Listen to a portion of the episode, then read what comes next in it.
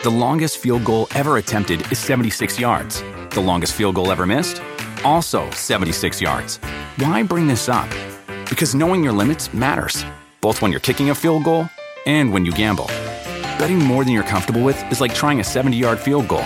It probably won't go well.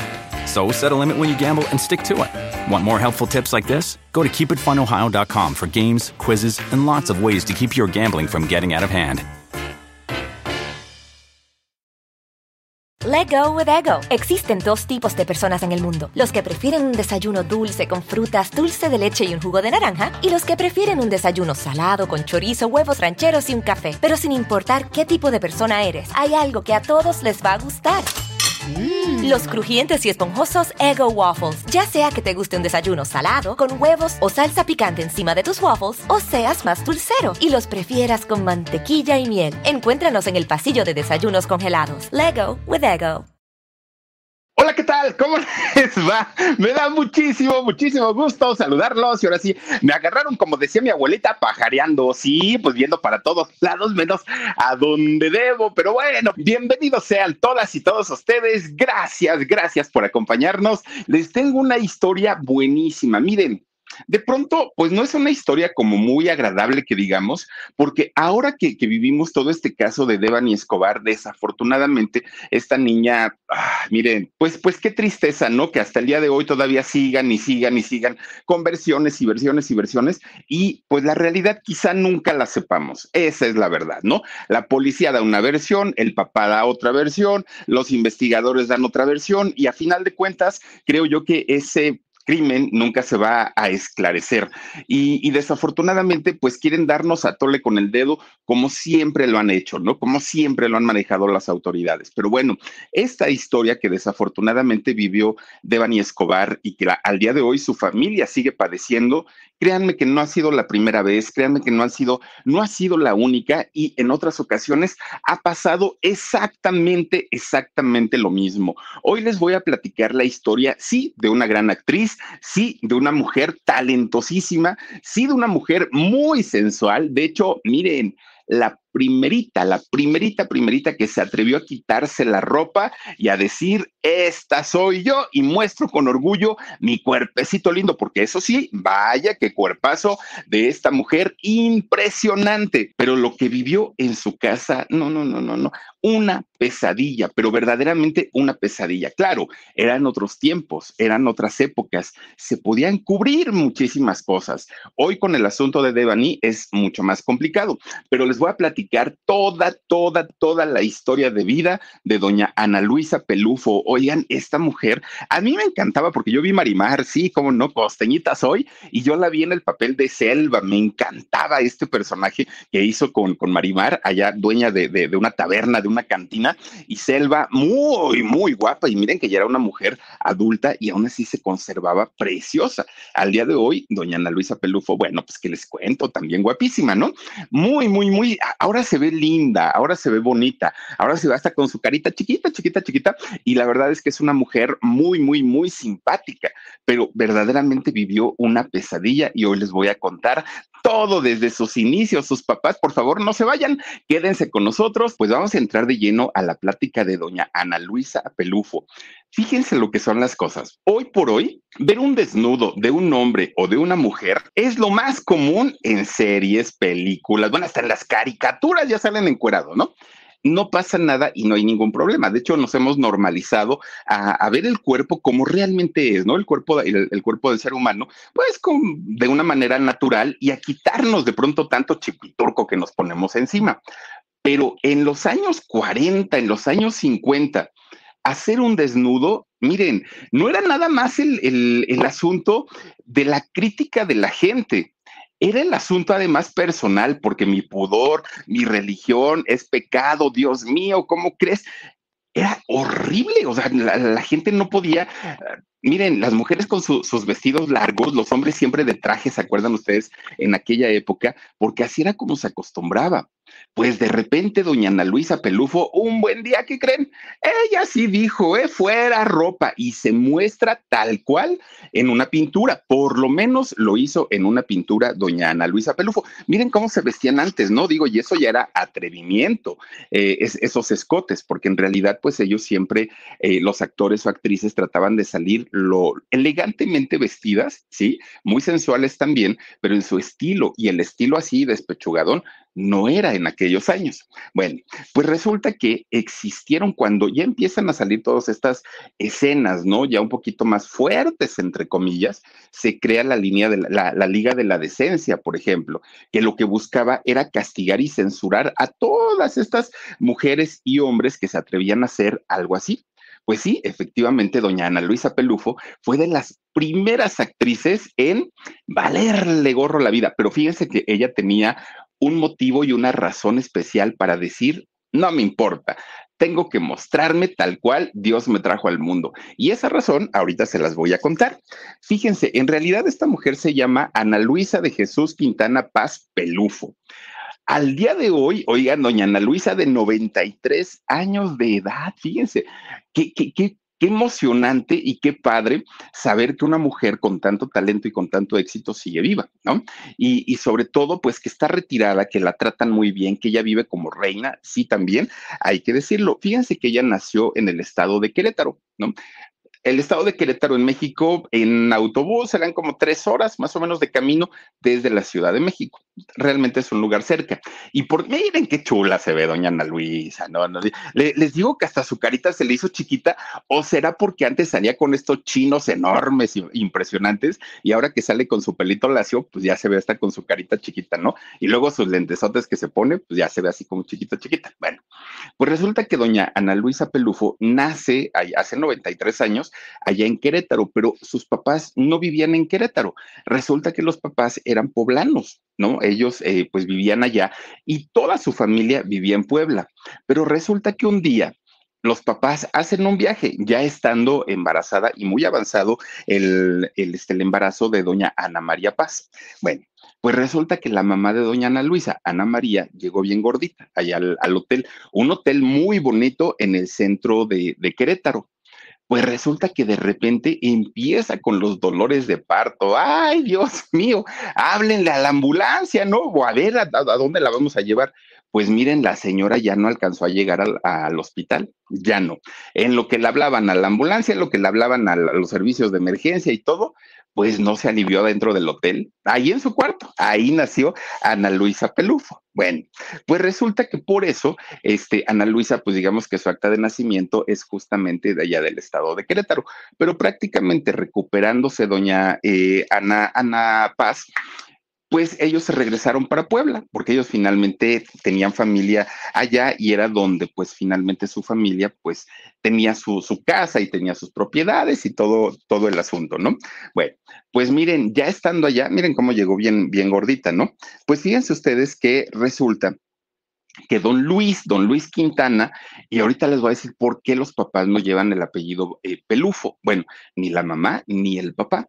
Don Luis Quintana, el padre, ¿no? De, de Ana Luisa, un hombre muy importante. De hecho, fíjense que él era un abogado de los mejores de allá de Puebla, de los mejorcitos. Obviamente ganaba bien, pero también fue el rector de la Universidad de la Benemérita Universidad Autónoma de Puebla. Un hombre muy importante, ¿no? Allá en el estado. ¿Esto qué era lo que ocasionaba? Pues miren, tenían su buen dinerito, vivían cómodamente, la familia pues eh, le iba bastante, bastante bien. Y de hecho, Ana Luisa fue hija única. Al ser hija única ya se imaginarán todos los, pues, los beneficios que tenía, obviamente en cuestión de, de, de dinerito, ¿no?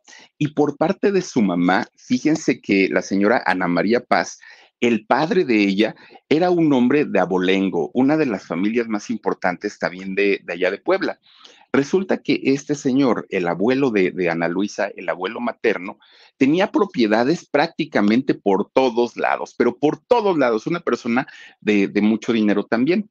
Fíjense que el abuelo de, de, Ana Luisa era dueño de una, una casa que no era tan grande en aquel momento y que hoy conocemos en la Ciudad de México como la Casa de los Azulejos. Este restaurante ahora de Sambors y tienda, ¿no? Este, muy, muy grande, muy bonito, bueno, esas escaleras impresionantes, todo muy padre allá en la Casa de los Azulejos. Pero resulta que antes era más chiquita, ¿no? No, no eran, digamos, los predios tan grandes y eh, tampoco tenía azulejos en aquel momento. Pues resulta que los, los abuelos de Ana Luisa eran dueños de, de, este lugar, un lugar muy céntrico, muy bonito. Ahí está, miren que hoy es el Sanborns. Bueno, pues resulta que por ahí de los años 20, la familia de, de Ana Luisa, sus abuelos de, de Ana Luisa Pelufo, oigan, empezaron a adquirir deudas y resulta que pues tuvieron problemas económicos, ya no pudieron recuperar su dinerito, tuvieron que empezar a vender y a vender y a vender propiedades para tratar de nivelar su situación económica y es en ese momento cuando tienen que deshacerse de eh, la Casa de los Azulejos, que en aquel momento no se llamaba así.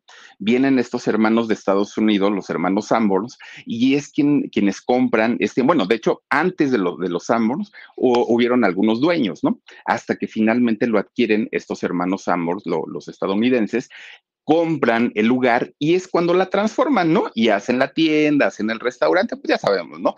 Todo lo que, este, pues ellos venden. Resulta que cuando tiene, eh, cumple cinco años de, de edad, la, eh, Ana Luisa, sus papás le dicen, oye, ¿sabes qué? Pues vamos a dejar Puebla. Let go with ego. Existen dos tipos de personas en el mundo: los que prefieren un desayuno dulce con frutas, dulce de leche y un jugo de naranja, y los que prefieren un desayuno salado con chorizo, huevos rancheros y un café. Pero sin importar qué tipo de persona eres, hay algo que a todos les va a gustar. Mm. Los crujientes y esponjosos Ego Waffles. Ya sea que te guste un desayuno salado, con huevos o salsa picante encima de tus waffles, o seas más dulcero y los prefieras con mantequilla y miel. Encuéntranos en el pasillo de desayunos congelados. Lego with Ego. cerquita de, de, la Ciudad de México, son dos horas de camino, y nos vamos a ir para México, ¿no? Para, para, la, para el Distrito Federal. Pues Ana Luisa, siendo muy chiquita, muy niña, pues ella que iba a entender, dijo, ay, sí, ni, no hay problema. El asunto es que el papá, ¿no? Don Luis, un abogado muy prominente, quería que su hija tuviera la mejor educación. Y para que tuviera la mejor educación tenía que tras trasladarse a la gran Ciudad de México para que pudiera entrar a uno de los mejores colegios. Además, quería que estudiara idiomas, la quería preparar al 100%. Llegan a vivir al Distrito Federal bueno, obviamente, pues llegan a una colonia muy bonita, compraron una casa muy bonita, pues tenían su dinerito, ¿no? Y entonces Ana Luisa, fíjense que entra a uno de los colegios que en aquellos años era uno de los colegios más caros de aquí de la Ciudad de México, el Colegio Teresiano. Y entonces Ana Luisa entra a estudiar, que era un colegio de monjas, aparte de todo entra ahí y pues miren, la niña, pues cinco añitos, pues en realidad ella que iba a saber de nada, ¿no? Ella nomás pues jugaba y punto. Pues resulta que un día las monjitas le dicen, a ver, este chamacos, pues vénganse para acá porque vamos a, este, a hacer una tarea, vamos a hacer una obra de teatro. Ah, bueno, pues está muy bien. Y entonces esta obra de teatro iba a ser La Cenicienta. Y cuando empiezan a escogerlo a los personajes y todo, bueno, empiezan a preparar el escenario donde se iba a presentar esta obra. Resulta que cuando Ana Luisa vio el tablón del escenario, las luces, y miren que era una producción escolar, pues la niña dijo, ah, de aquí ya no me sacan, me voy a dedicar a esto porque esto es mi vida y esta es mi pasión.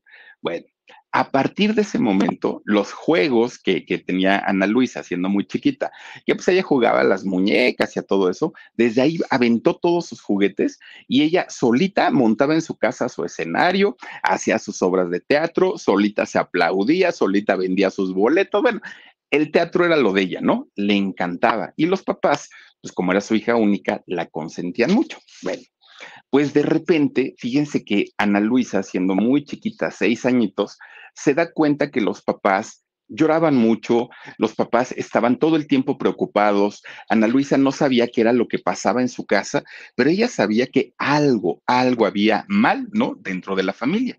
Entonces su mamá la abrazaba como, como, como despidiéndose de ella, su papá también la, la, la abrazaba de esta manera y ella no entendía, algo está pasando lo que pasaba y los papás no le querían decir a Ana Luisa, para que no se preocupara, para que ella estuviera como pues un poquito alejada de los problemas de los adultos, era que el médico le había eh, dado un, pues, ¿cómo decirlo?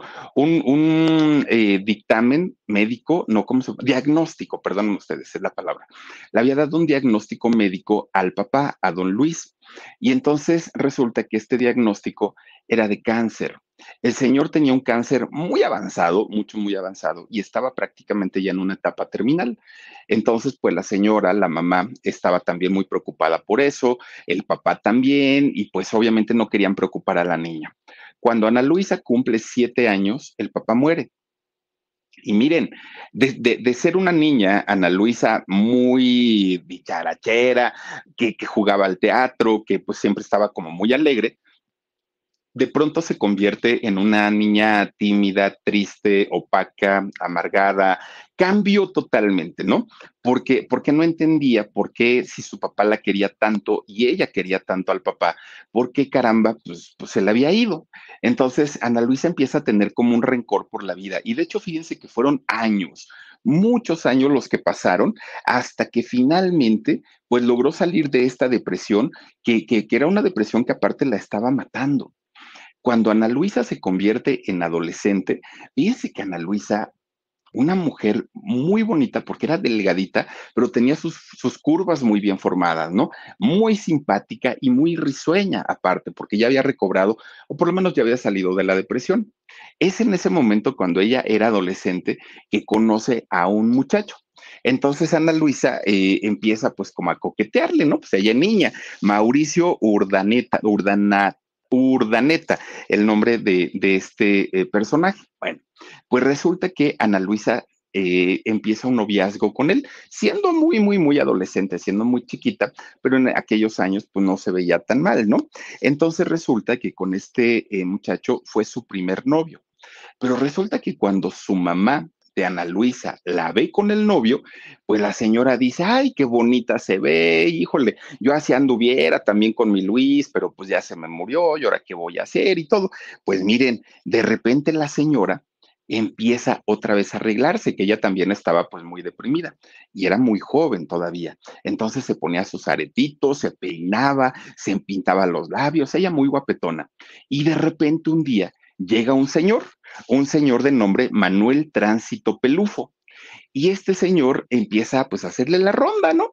Y, pues como que estás muy guapa y me gustas y todo. Y entonces la señora dice, pues si mi hija anda de novia, pues yo también, ¿no? Pues total, ahí las dos salí, ahora sí que salimos felices los cuatro. Y se iban, ¿no? Y entonces esta mujer se casa, fíjense, con este señor Manuel. Él, claro que sabía que, esta eh, muchacha, Ana María, tenía a su hijita, ¿no? Que era hija única, Ana Luisa. Este señor llegó a querer tanto a Ana Luisa que le dio el apellido. Fíjense que le da el, el, apellido y la trataba verdaderamente como una hija. Y Ana Luisa lo respetaba como padre. En realidad, este hombre, pues siguió las intenciones que había tenido su papá biológico de Ana Luisa, que era de hacerla una mujer preparada, de hacerla una mujer que, que no, que no se dejara de nadie, hacerla una mujer valiente aparte. Y es este hombre quien la manda a estudiar idiomas, Ana Luisa, y la, y la sigue conservando en el colegio, en el Teresiano, que aparte costaba un buen dinero. Pues Ana Luisa, siendo muy jovencita, ya hablaba inglés, francés, italiano y portugués. Bueno, al mismo tiempo, ahí en el colegio, en el Teresiano, estudió pintura y estudió danza clásica, Ana Luisa. Entonces, pues miren, aparte de su escuela normal que, estaba llevando, pues también estaba llevando estas clases tanto de idiomas como de, artes, ¿no? Que era la, danza eh, clásica y la pintura. Bueno, Ana Luisa empieza a crecer como una mujer muy preparada, pero aparte de todo, muy guapa, una mujer muy bonita. Cuando llega a la universidad finalmente, eh, Ana Luisa empieza a estudiar diseño y decoración. Ustedes dirán, ay, ¿a poco eso era bien pagado? Claro, en aquellos años, las, mansiones que había de todos los hacendados, pero por supuesto que requerían los servicios de ellas. Y es en la universidad donde Ana Luisa comienza a hacer ballet acuático. Yo, yo pienso que si hacer ballet, digamos, sobre piso, ¿no? sobre madera, es todo un arte, imagínense hacerlo en agua, bueno, debe ser tremendo. Y entonces Ana Luisa, pues que aparte tenía su, dinerito, se iba a practicar al Deportivo Chapultepec, que hasta el día de hoy el Deportivo Chapultepec, uno de los mejores, ¿eh? miren, y aparte pues su, dinerito. Ahí iba también a meterse Enrique Guzmán, ¿no? Cuando, cuando estaba joven. Pues, puro, puro niño bien, ¿no? Iban ahí. Entonces Ana Luisa iba al Club Chapultepec, al Deportivo Chapultepec, y ahí era donde pues hacía sus prácticas de ballet acuático. Pues resulta entonces que un día ve que la estaba observando una persona, pero ella dijo, bueno, pues quién sabe quién será, no le dio importancia. Y ella haciendo sus giros y sacaba las manos y los pies y se ponía de cabeza, ya saben, ¿no? Todo lo que hacen ahí, ¿no? En, el ballet acuático. Pues resulta que la persona que lo estaba viendo era un hombre llamado Mario Tobar. Y Mario Tobar era un entrenador, pero un entrenador a nivel olímpico, ¿no? De, los buenos, que esta disciplina era nueva, por lo menos en México, poquitas, poquitas personas pues lo, practicaban. Este señor, Mario Tobar, se acerca con Ana Luisa y la quiere integrar al equipo pues de competidoras, pero Ana Luisa dijo, no, yo estoy estudiando, aparte estoy en idiomas, aparte estoy en pintura, aparte estoy en ballet, aparte estoy, no, no, no, no tengo tiempo. Y entonces Mario le dice, mira, vamos a hacer algo. Yo voy a, a, pedir presupuesto para mandarte a estudiar a bueno, a Venezuela, a Cuba, a donde haya este, pues estos deportes y que ya se estén practicando y ya una vez que tú regreses preparada y que sepas toda la técnica, ¿qué te parece si me ayudas a preparar a las chicas que vamos a mandar para juegos eh, pues ya importantes, ¿no? Los panamericanos, los olímpicos y todos estos pues Ana Luisa dijo, bueno, eso, eso no me parece tan, tan, tan malo. Y entonces cuando Ana Luisa viaja a todos estos países a prepararse, la mayoría de los hombres y también de las mujeres que la veían le decían, oye, tú no eres artista. Y decían, ah, no, no, no, no, pues yo nomás vengo a aprender, ¿no? Lo, lo del ballet acuático. Deberías de serlo, estás bien bonita. Y mira con esa figura tan delgadita y todo. Iba a otro lado y le decían lo mismito, lo mismito. No, es, es que estás bien bonita, pareces artista. Claro, por dentro ella siempre le había llamado la atención la artistiada, siempre, pero en, en, aquel momento pues ella decía, no, primero mis estudios. Pues bueno, tanto y tanto y tanto que le fueron diciendo, es que pareces artista, porque mira, güerita, delgadita, pues era como el prototipo, ¿no? De, de las artistas. Y entonces cuando Ana Luisa regresa finalmente a, a México, pues ella dijo, híjole, papás, pues con la pena, yo sé que ustedes querían una profesión para mí muy importante, pero ¿qué creen? Pues no es lo que yo quiero. Lo que yo quiero es salir en, el cine, lo que yo quiero es hacer teatro, lo que yo quiero es hacer todo eso, pues que, hacen los artistas. Y miren, pues obviamente pues los papás se le pusieron furiosos, ¿no? Porque pues estaba muy chiquita. Entonces Ana Luisa lo que hizo, pues se fue a Brasil. Ah, iba para Brasil, ¿no? Porque dijo con el pretexto de decir, pues tengo que ir a prepararme otra vez con lo del de ballet acuático. Let go with ego. Existen dos tipos de personas en el mundo: los que prefieren un desayuno dulce con frutas, dulce de leche y un jugo de naranja, y los que prefieren un desayuno salado con chorizo, huevos rancheros y un café. Pero sin importar qué tipo de persona eres, hay algo que a todos les va a gustar. Mm. Los crujientes y esponjosos Ego Waffles. Ya sea que te guste un desayuno salado, con huevos o salsa picante encima de tus waffles, o seas más dulcero y los prefieras con mantequilla y miel. Encuéntranos en el pasillo de desayunos congelados. Lego with Ego. Pues llegando a Brasil, antes de que lograra ser artista, para ese momento tendría 17, 18 años más o menos, conoce a un hombre llamado Ladid Haddad. Y este hombre, un, este, un empresario muy importante de allá de Brasil, pues le empieza a echar el perro, que por cierto, este hombre le llevaba titipuchal de años, ¿eh? A, este, a Ana Luisa, le llevaba muchos años. Y entonces este hombre, imagínense, ¿no? cuando le empieza a tratar, era una reina, Ana Luisa, lo que la señorita quisiera, la traía con chofer, bueno, era la locura, ¿no? Mucho, mucho dinero que tenía este hombre le pide matrimonio y Ana Luisa se casa allá en Brasil. Se casó y nomás a sus papás ahí les avisó que creen que ya me casé y con un millonario. Bueno, pues miren, hasta eso los papás pues dijeron, bueno, pues ya te casaste, ya qué podemos hacer. Sí, sí, sí, sin mayor problema. Bueno, pues resulta que su matrimonio, fíjense que no duró. Y no duró porque obviamente este hombre, ¿no? Ladid era mucho mayor y los celos estaban de a peso. Oigan, pues el señor la celaba mucho porque ella era muy jovencita, mucho, muy jovencita. Y aparte de todo, el, señor pues ya no pudo tener hijos con ella.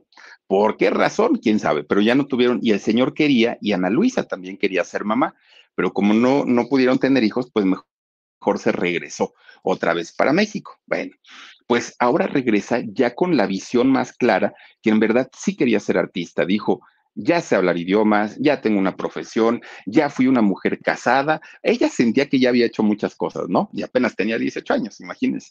Entonces, cuando regresa a, México, ella ya quería ser actriz, sí o sí.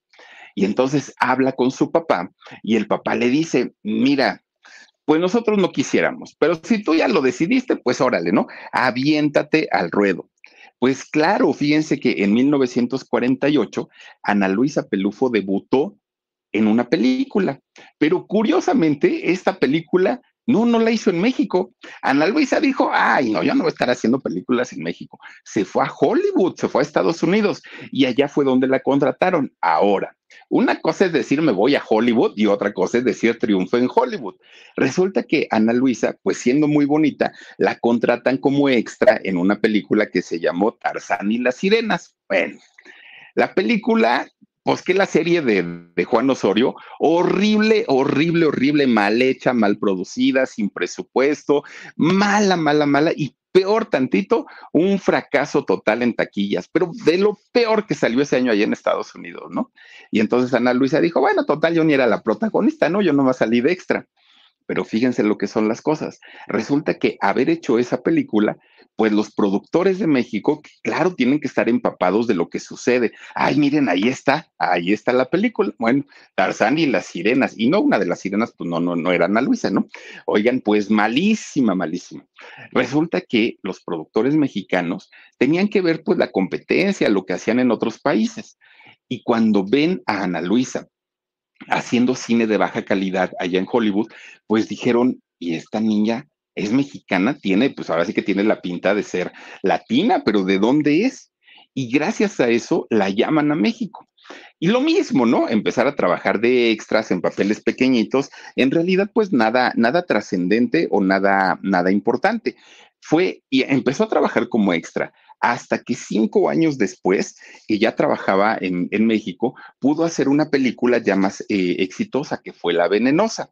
Ahí sale con este señor Armando Calvo y con Gloria Marín en esta película, ya con un papel un poquito más importante, haciendo, claro, las películas de, la época de oro del cine mexicano. Y Ana Luisa, pues feliz de la vida, ¿no? Ya trabajando. Ese fue el inicio de una carrera en el cine para Ana Luisa Pelufo, que prácticamente pues no se pero no llegaba un papel a la altura de ella o que la catapultara, ¿no? Hasta que fíjense que en el año 55, 1955, hizo La Fuerza del Deseo, nada más ni nada menos que con Don Abel Salazar, uno de los tres García, ¿no? El que se quedó de hecho con la güera. Fíjense, hace la película esta de, de La Fuerza del Deseo y ¿qué creen? Pues contra todo pronóstico, se hace el primer desnudo en el cine mexicano no, no se desnudó ella como tal, así en, eh, digamos, a cuadro. Lo hizo a través de una pintura, en una pintura donde ella mostraba sus senos. ¿Y por qué lo hizo? De hecho, esa, e, esa escena donde ella muestra, muestra los senos, ella se la propuso a los productores. Ni siquiera es que estuviera metida en el guion la escena, pero ella dijo, podría quedar padre. Y cuando los productores le dijeron, ok, pero ¿quién lo hace? No, yo, yo, yo lo puedo hacer. O sea, yo me quito la ropa ya que me hagan el dibujo y sacan el dibujo, la pintura. Bueno, pues dijeron ellos, está perfecto. Pero miren, ¿saben por qué ella, pues no tenía miedo a este tipo de cosas? Porque ella había estudiado pintura. Y en la pintura, pues todos sabemos que el arte finalmente, pues, bueno, se puede entender de mil maneras. Miren, esa es la pintura, pero pues obviamente Omar la está pasando, este, pues así. Y atrás, atrás se veía, ¿verdad, Omar? A ver, a ver, ponlo otra vez. Por favor, Omar. Ya, si no, pues sí, miren, ahí está justamente la pintura de Ana Luisa. Esta eh, escena Bueno, lo que yo les pueda decir que escandalizó en aquel momento era 1955. Escandalizó a medio mundo. ¿Cómo era posible que una mujer se atreviera tanto? No puede ser. Bueno, todo mundo se rasgó las vestiduras incluidos sus papás. Bueno, los señores estaban avergonzados. Fueron a visitar a los papás de Ana Luisa, los fueron a visitar sus parientes y llegaron y les dijeron, oye, tu hija creo que está muy necesitada, mira lo que anda haciendo en el cine, no puede ser, ya junta, hicimos una vaquita, ¿no? Un ahorro entre toda la familia y aquí está el dinero para que Ana Luisa no vuelva a hacer esas cosas porque ponen mal a la familia. Bueno, se la pusieron como lazo de cochino a Ana Luisa horrible, horrible. Y ella decía, lo único que hice fue mostrar mi cuerpo. Y todas las mujeres tenemos lo mismo. Y todos los hombres tienen lo mismo. ¿Para qué le hacemos al tonto? Ya, o sea, ¿para qué tanto morbo? Entre más traten de ocultar, pues hay más morbo. Ella era siempre lo que comentaba, ella siempre fue muy liberal, fue muy libre. Y entonces para todo mundo, bueno, era, imagínense ustedes, que, Ana Luisa, pues siendo, siendo una mujer aparte muy bella y siendo una mujer muy sensual, pues claro que llamaba la atención de los señores pero cuando se quitó la ropa, bueno, fue la locura. Y las señoras no estaban contentas, ¿no? Oigan, cuando iban al cine no le tapaban los ojos a los, a los esposos para que no vieran a Ana Luisa desnuda. Bueno, Ana Luisa eh, robaba los suspiros, por supuesto que sí. Tan es así que después de haber hecho esta película con, con Abel Salazar, La Fuerza del Deseo, bueno, los productores se dieron cuenta que esta mujer era una bomba sexual.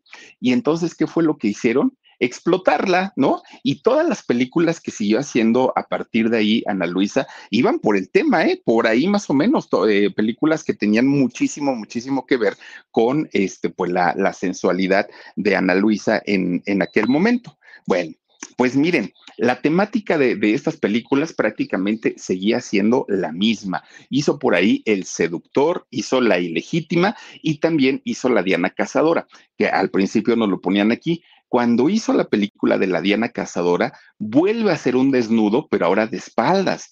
No, pues peor tantito. Los señores estaban vueltos locos con la figura de Ana Luisa Pelufo. Incluso mucha gente pensó en aquel momento que en realidad Ana Luisa Pelufo había sido la, la modelo para la Diana Cazadora. ¿no?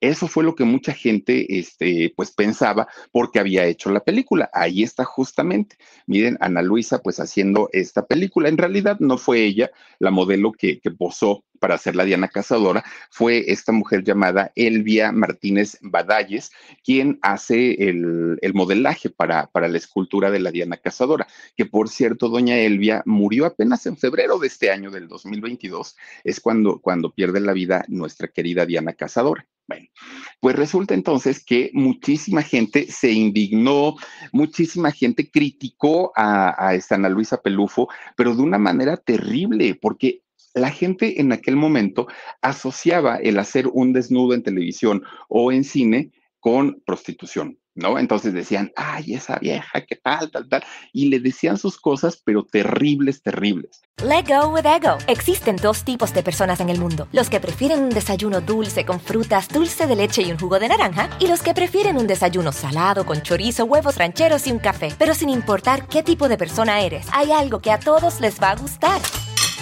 Los crujientes y esponjosos Ego Waffles. Ya sea que te guste un desayuno salado, con huevos o salsa picante encima de tus waffles, o seas más dulcero y los prefieras con mantequilla y miel. Encuéntranos en el pasillo de desayunos congelados. Lego with Ego había un sector de la población que estaban muy en contra de lo que hacía Ana Luisa, pero otros, bueno, felices de la vida porque aparte era garantía de taquilla. Lo que hacía doña Ana Luisa se vendía sí o sí, ¿no? Y llenaba el cine siempre, siempre. Bueno, pues los productores la seguían llame, llame, llame para hacer películas y su, su éxito de doña Ana Luisa llegó a Europa y a todo Sudamérica. Bueno, Ana Luisa se convierte en una mujer bella, sí, elegante, sí, sensual y pues bueno, era un, tema que los productores explotaban al 100% y que les vendía y les funcionaba bastante, bastante bien.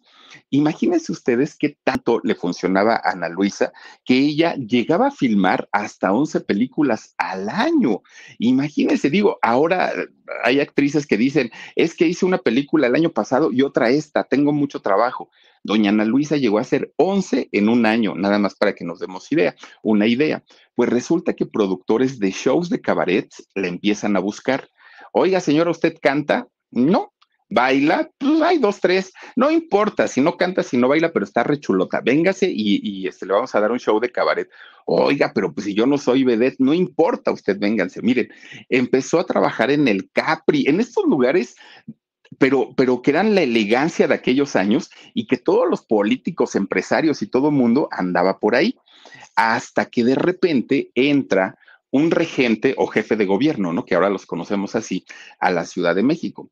Este regente se le, se le llegó a conocer como el regente de hierro, eh, un hombre llamado este, Ernesto P. Uruchurtu.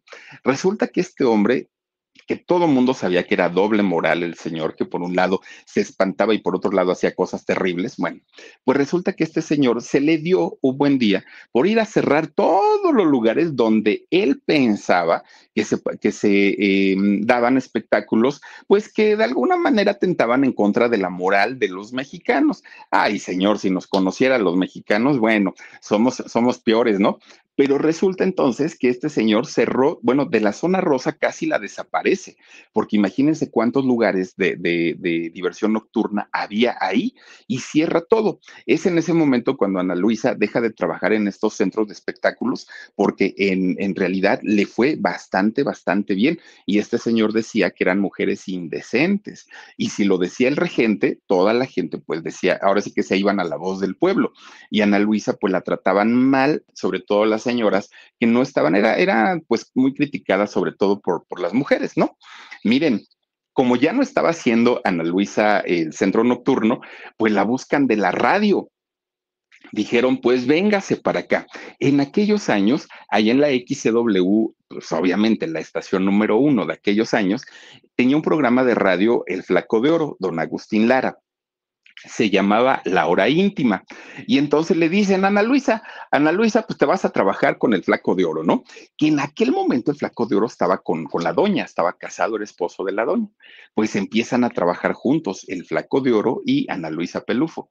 Miren, por ahí, por ahí surgieron muchos rumores que la razón del divorcio de la doña con el flaco de oro era nada más ni nada menos porque don Flaco de Oro, bueno, le, le, tiraba piropos, le hablaba bonito, se le insinuaba a Ana Luisa Pelufo, que ella siempre dijo, yo lo quiero mucho al señor, pero sé que él es casado y no, no, no, por supuesto que yo no voy a andar con, con él.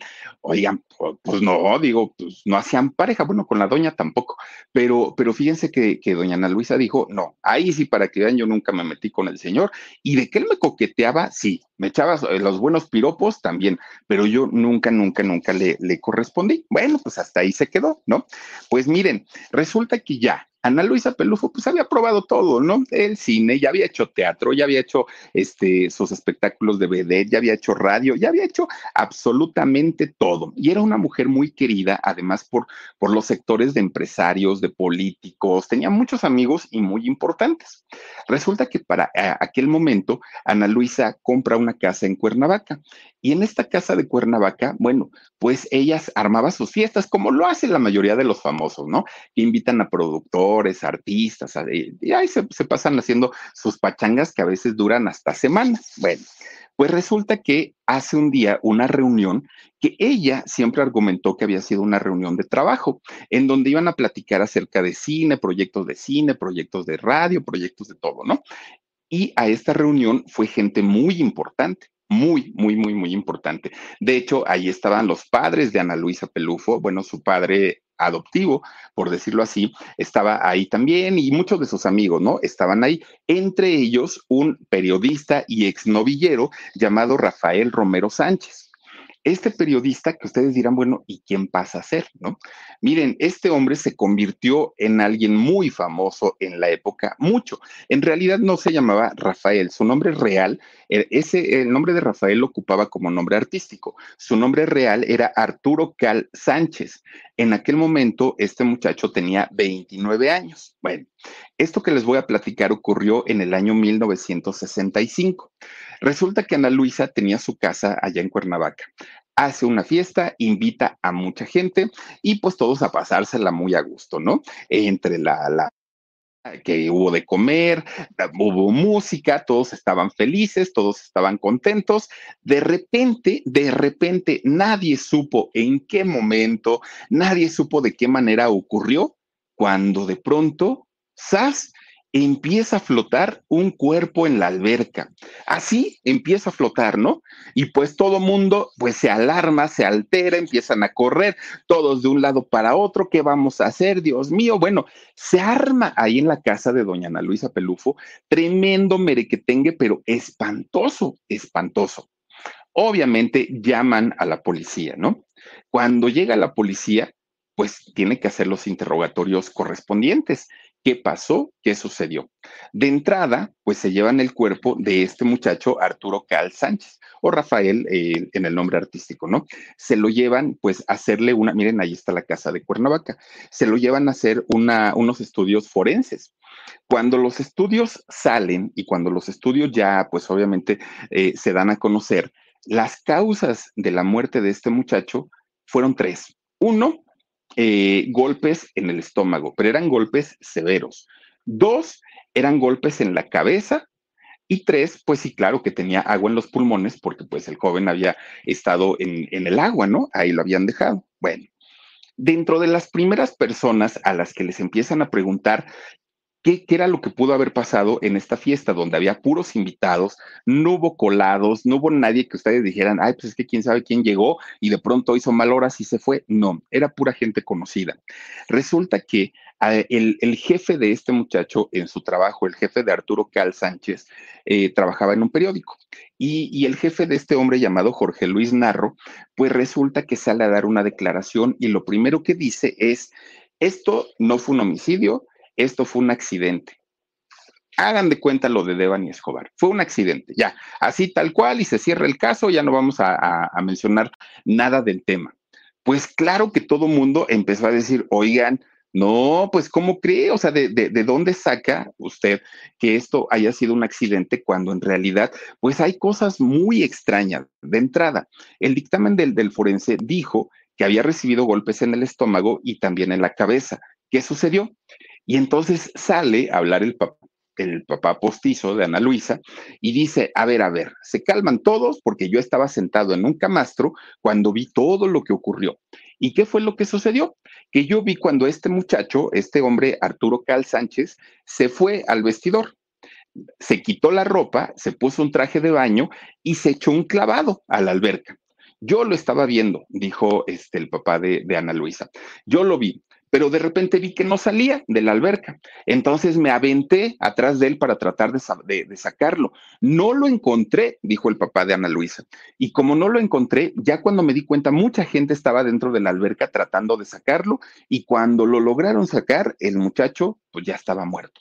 Esa fue la versión que dijo el papá de, Ana Luisa, ¿no? Que él, que él lo había intentado salvar. Bueno, pues después empiezan a salir otros testimonios, empiezan a hablar otras personas, porque para esto, cuando llega la policía y cuando entregan ya el cuerpo y cuando se dan cuenta, pues lo que, lo, que había sucedido y salen los estudios del forense, resulta que para pedir ayuda, ¿no? A la policía y a una ambulancia, pasaron tres horas desde que el hombre murió.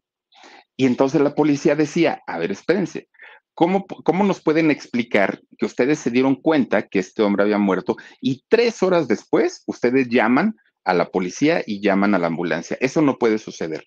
Pero además, aquí hay testigos, aquí hay personas que nos están diciendo que la mayoría de los invitados, la gran parte de los invitados que llegaron a esta fiesta, ya se fueron. Esas tres horas en, en donde ustedes no llamaron a la policía sirvieron para que estos hombres se fueran y entonces ya no están todos los invitados y tampoco quieren decir los nombres de toda la gente que estuvo aquí. ¿De qué se trata eso? Empiezan a interrogar a las personas que se habían quedado, ¿no? Que se habían quedado em, ahí, que no se habían podido ir, y entonces empiezan a decir, miren, lo que pasa que este muchacho, ¿no? El, el fallecido, era un hombre pues cortame, como mecha corta, ¿no? Era un hombre que se enojaba por todo y que aparte rapidito, rapidito se encendía. Let go with ego. Existen dos tipos de personas en el mundo. Los que prefieren un desayuno dulce con frutas, dulce de leche y un jugo de naranja. Y los que prefieren un desayuno salado con chorizo, huevos rancheros y un café. Pero sin importar qué tipo de persona eres, hay algo que a todos les va a gustar. Mm. Los crujientes y esponjosos Ego Waffles. Ya sea que te guste un desayuno salado, con huevos o salsa picante encima de tus waffles, o seas más dulcero y los prefieras con mantequilla y miel. Encuéntranos en el pasillo de desayunos congelados. Lego with Ego. Y era mala copa. Y el muchacho ya traía por ahí sus pleitos. Entonces resulta que debió haberse peleado con alguien y ese alguien le debió haber dado un golpe, lo tira a la alberca y es que ahí el muchacho este, muere porque tenía golpes en el estómago y tenía golpes en la cabeza. Bueno, doña Ana Luisa Pelufo hizo un escándalo, pero santo escándalo, por dos razones. La primera, pues todos, a todos los detuvieron, a todos los que estaban allí en, en esta fiesta quedaron detenidos y estaban obligados a declarar qué era lo que había pasado. Ese era el, primer coraje o la primera molestia de doña Ana Luisa. Y segundo, el cómo estaban insinuando que en su casa había habido un homicidio. Eso no era posible, eso había sido un accidente y ya que se cerrara el caso y que no siguieran hablando del tema.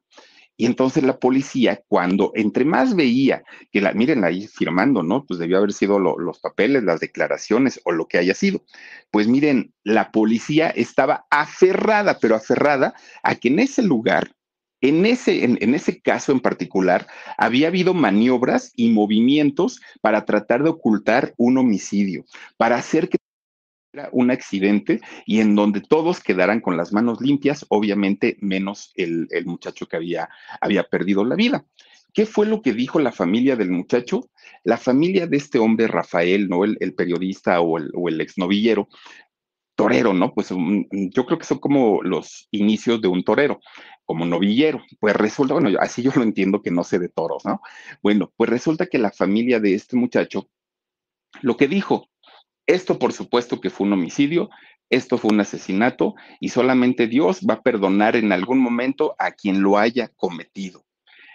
Imagínense nada más. Bueno, doña Ana Luisa Pelufo, mucha gente, mucha gente decía, por favor, señora, diga lo que pasó. Si esto ocurrió en su casa, no es posible que usted no, no, no se haya dado cuenta. Y si no se dio cuenta, por lo menos diga quiénes eran todos los invitados que estaban. Bueno, pero la señora no quiso decir nada. O sea, ella estaba muy alterada y estaba muy mal. Tan es así que hasta el día de hoy, hoy en este 2022, no se sabe la verdad, no se sabe la realidad, qué fue lo que ocurrió, qué fue lo que sucedió, quién, quién lo mató, si realmente lo mataron, si fue una, o sea, no se sabe nada.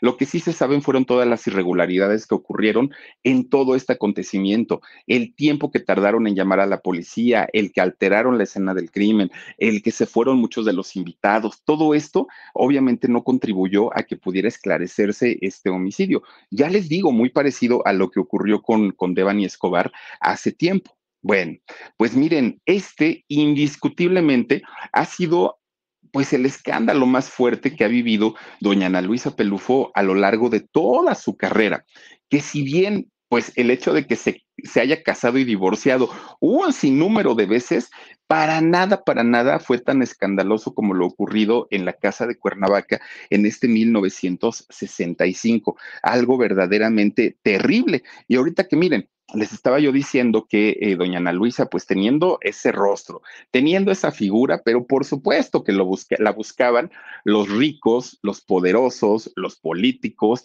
los deportistas, los famosos, más famosos e importantes de México y del mundo, porque pues todos querían con ella, ¿no? Y doña Ana Luisa Pelufo, si algo ha tenido, es un corazón muy grande, doña Ana Luisa, y tampoco le gusta estar solita. Doña Ana Luisa siempre ha sido una mujer, pues, como, como de estar en pareja, ¿no? Y entonces ella era el tipo de mujeres que aceptaba los regalitos, toda, todos los coqueteos y los detallitos que les mandaban estos, estos eh, personajes importantes, ella los aceptaba. De hecho, fíjense que su segundo matrimonio, después de, haberse casado muy jovencita allá en Brasil, fue en 1947 cuando se casó eh, en México con un empresario muy importante, con don Miguel H. Ferrería. Y fíjense ustedes que cuando se casa con él, ella pensó, ¿no? Que ya iba a ser un matrimonio para siempre, pero el señor era muy celoso Y es que fíjense, hablando en este sentido, resulta que los hombres siempre le tuvieron miedo a Ana Luisa Pelufo, porque era una mujer rebelde, porque era una mujer que ellos pensaban que ya teniéndola como esposa, ya la iban a poner, le iban a poder poner sus vestiditos largos, a, mandarla a, a, la despensa y a cuidar a los chamacos. Y doña Ana Luisa no era así. Ella era por naturaleza una mujer sensual. Entonces le gustaba que, que los hombres la admiraran, salir en el cine, salir en la televisión y a los esposos no les gustaba. Y entonces, pues cuando ya no se entendían, ella era la que les decía, ¿sabes qué? Adiós, ya no me interesa, ¿no? Yo quiero seguir haciendo esos papeles atrevidos y estos papeles que además son profesionales, decía ella. Bueno, pues miren, ella se divorcia para volverse a casar después con un actor llamado eh, Octavio Arias se casa con él. Cintia ML, muchísimas gracias y bienvenida como miembro al canal del Philip. Gracias por acompañarnos y por estar aquí. Fíjense que cuando se casa con este hombre que era actor, don Octavio Arias, pues todos, todos decían que de hecho ellos se conocieron siendo pues eh, principiantes en la carrera de actores y se reencuentran cuando ya eran famosos y mucha gente cuando supieron que Ana Luisa se había casado con él, dijeron, ahora sí va a durar Ana Luisa, porque ella entiende la carrera de él y él entiende la carrera de ella. Entonces van a durar muchísimo, pero resulta que no. Resulta que duraron muy poquito también casados porque para aquel momento ya los dos tenían mucho trabajo. Eran muy buscados los dos como actores y no se veían. Entonces Ana Luisa dijo, ay, no, para tener un marido a distancia, no, gracias. Le, le dijo adiós y ahí se ven, cortaron por lo sano. Miren, pero era algo que a ella no le preocupaba, porque siendo tan guapa, siendo tan, tan sensual, ella decía, pues al ratito me consigo otro. Y sí, resulta que después se casa con un cantante llamado Carlos Montiel. Este sería su cuarto matrimonio y fue en 1956. Y de hecho, fíjense que este hombre, Carlos Montiel, siendo cantante, dejó su carrera porque él dijo, yo me voy a dedicar a ti a cuidarte y a estar contigo, porque además resulta que es ahí cuando Ana Luisa se embaraza y tiene a su hijo, ¿no? A Martí Luis, a este muchacho. Bueno, pues miren, este muchacho, de hecho, nada tiene que ver con el medio artístico, nunca le llamó la atención nada de eso. Y eh, de hecho, desde que estaba chiquito, este niño Martí, Ana Luisa trató de alejarlo del medio porque ella sabía, pues, lo peligroso que era, ¿no? En todos los sentidos. Entonces, Ana Luisa nunca quiso que su hijito estuviera metido en, en esto. Bueno, pues resulta que, fíjense que este, este muchacho, de hecho, se dedica a ser piloto, es piloto aviador, su hijo de Ana Luisa Pelufo, y es quien actualmente la cuida, quien la procura, quien ve por ella y está al pendiente de todo, de todo eh, lo que necesita Ana Luisa Pelufo. Bueno, pues miren, Ana Luisa, a final de cuentas, no se quedó tampoco con este señor Carlos Montiel, pero ¿qué creen? Pues sí se volvió a casar se volvió a casar Ana Luisa Pelufo con Carlos Cerro. Y resulta que cuando se casa con él, de, hecho, a este hombre se le conocía como el hombre bomba, porque tenía negocios de bombas de agua y así lo conocían como, como ah, porque saben que hacía comerciales de televisión como el hombre bomba. Él, ¿no? Salía para anunciar su, su marca. Bueno, pues ya cinco matrimonios llevaban este, hasta ahí y de hecho yo creo que con este señor fue su matrimonio más estable, el que llegaron a tener, pero resulta que este hombre, pues ya que era grande, aparte de edad, empezó a tener problemas de salud y murió. Entonces, pues Ana Luisa queda muy triste porque ahora ya no fue un divorcio, ahora fue la muerte, perdón, lo que los estaba separando. Pero todavía Ana Luisa, pues era una mujer muy guapa y atractiva, ya una mujer madura, pero guapísima. Entonces seguía siendo buscada por muchos jóvenes y adultos, ¿eh? Y ella, fíjense que se dejó querer, tuvo todavía algunos novios, pero ya no quiso una relación formal, ya no se casó, simplemente pues tenía parejas de ocasión, ¿no? Y este, pues resulta que ella para aquel momento todavía estaba trabajando, pero coincide que termina pues la época de oro del cine mexicano, empieza la, la, época de las ficheras, eh, muchos actores se quedaron sin trabajo, otros ya los ignoraron y otros más se fueron a trabajar a la televisión. Este fue el caso de Ana Luisa Pelufo, porque deja el cine y empieza a hacer una carrera muy importante tanto en teatro, pero también como en televisión.